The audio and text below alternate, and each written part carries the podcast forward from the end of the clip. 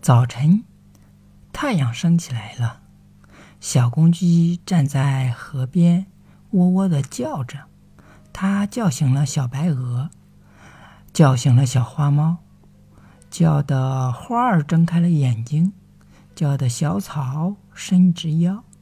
小白鹅说：“小公鸡，你真好，为了叫我们，天天起得那么早，你真勤快。”小公鸡抖抖羽毛，脸儿红彤彤的，心里真高兴。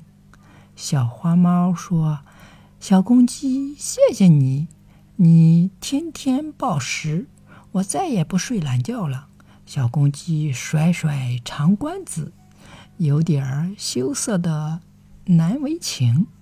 小花猫又问：“小公鸡，你知道今天的天气预报吗？”我今天要出门，你知不知道我穿些什么好呀？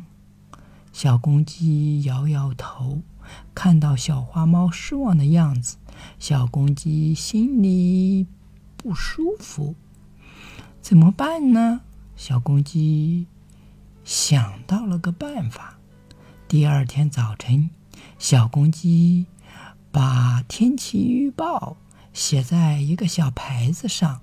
挂在自己又大又结实的红冠子上，也喔喔的叫大家起床。